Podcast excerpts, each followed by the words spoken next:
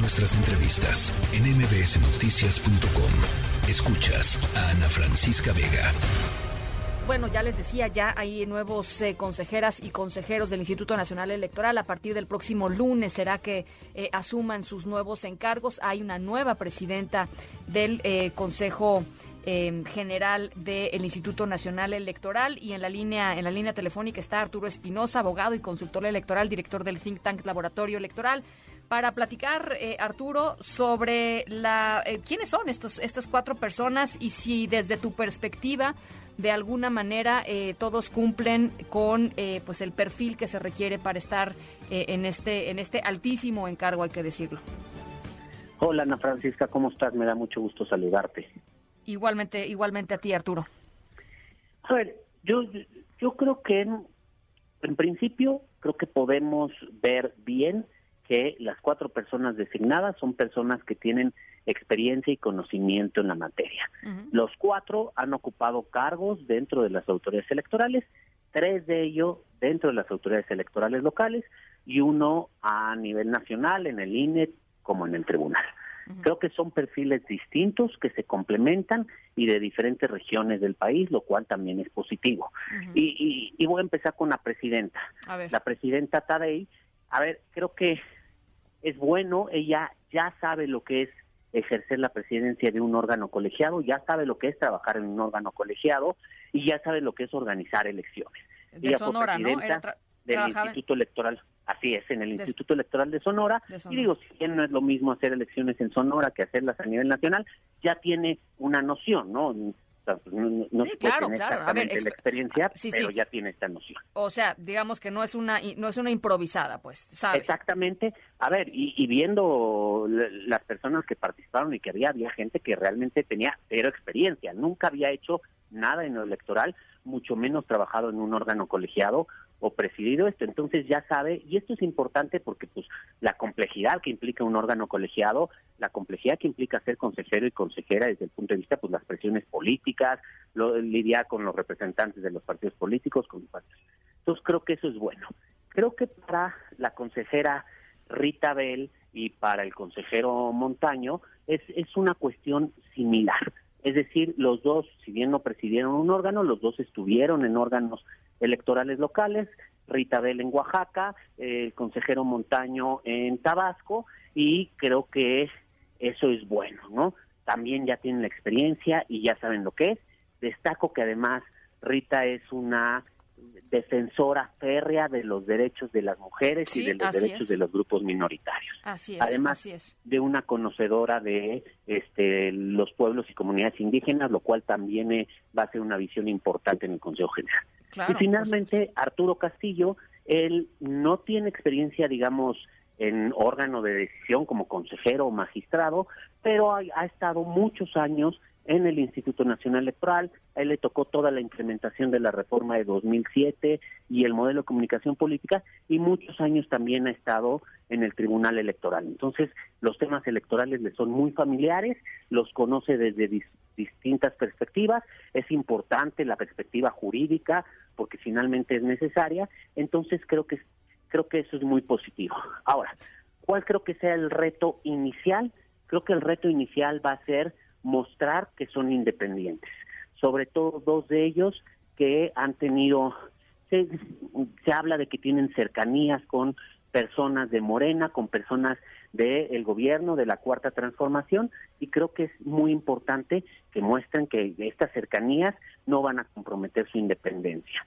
Y, y, bueno, desde luego también que su conducción y su desempeño dentro del órgano, digamos, va a ser totalmente profesional, va a ser totalmente imparcial y que van a defender la autonomía del instituto. Mira, yo, yo con, respecto a ese, a eso, por supuesto, hay que verlo eh, eh, y, y yo creo que sí hay que tratar de ser un poquito, digamos, de tener un poquito de cabeza fría en el sentido de que no es la primera vez, digamos, que, que un, un consejero o una consejera son ideológicamente afines a un partido. Es más, ha, habido casos, pues eh, digo, tú lo sabes mejor que yo, ha habido casos en donde abiertamente, digamos, una persona participaba de las actividades de, un partido y etcétera.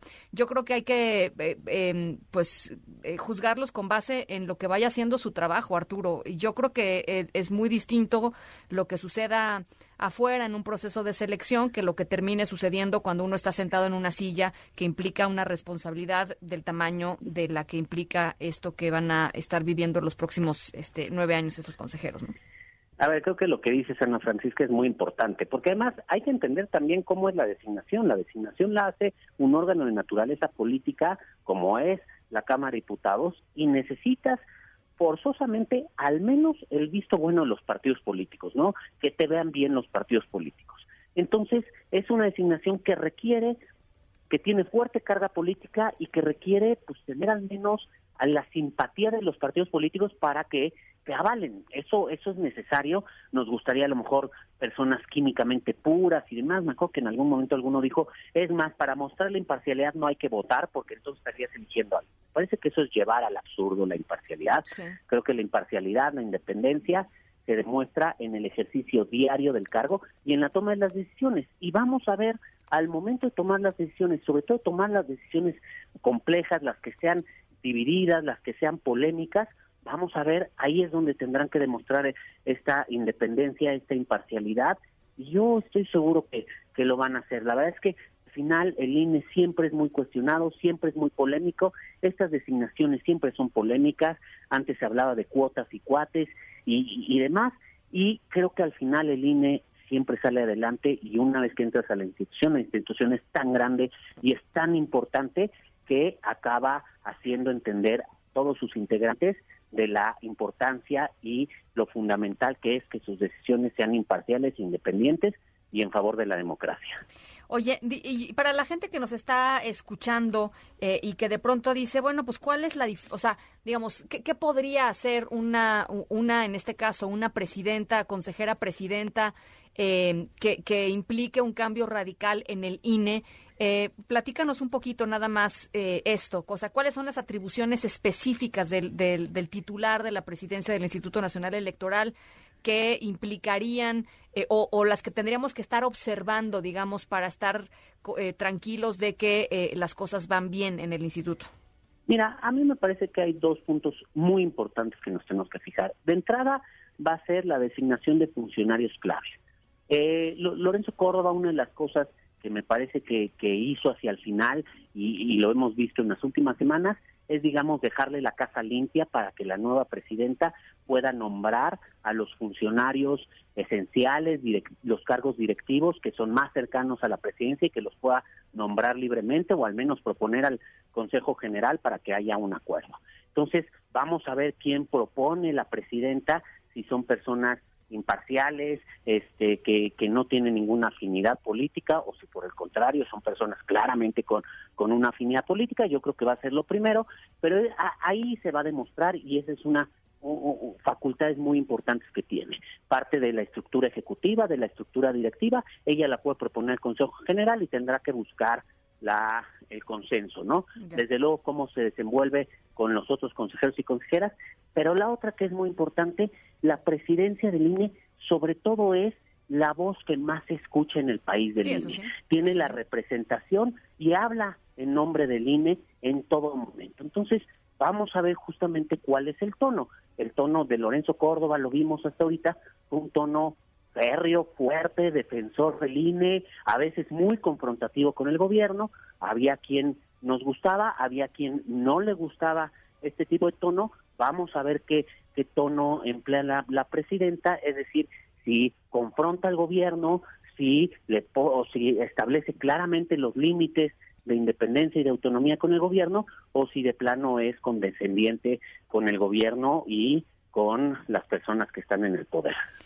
Bueno, pues será de verdad eh, interesantísimo eh, la forma en cómo Guadalupe Tadei Zavala vaya construyendo esta figura de eh, consejera presidenta del Instituto Nacional Electoral, la primera mujer, pues digamos, no diría electa, pues bueno, sí, electa, sí, electa Em, eh, eh, digamos, desde cero para un periodo de nueve años eh, en la titularidad del Instituto Nacional Electoral. En fin, eh, ya lo iremos comentando. Te agradezco por lo pronto este, este análisis, querido Arturo. Muchísimas gracias. Con mucho gusto, Ana Francisca. Que estés muy bien. Gracias. Igualmente, las 5 de la tarde con 42 minutos. ¿Cuál es su perspectiva? 55, 43, 77, 125. ¿Están tranquilos? ¿Están contentos? Eh, ¿Qué les parece que hayan salido por sorteo? Es eh, eh, la primera vez que sucede algo así. Normalmente se ponen de acuerdo. y en esta ocasión, pues simple y sencillamente no había forma de ponerse de acuerdo. Así es que, como nos explicó Angélica Melín, voltese para el otro lado, meta la mano y saque el papelito. Literalmente así fueron nombrados de un proceso, evidentemente, muy largo, en donde terminaron 20 personas eh, y bueno, pues ahí está una de las lecturas con respecto a lo que quedó y los que van a asumir el próximo lunes 3 de abril. La tercera de MBS Noticias.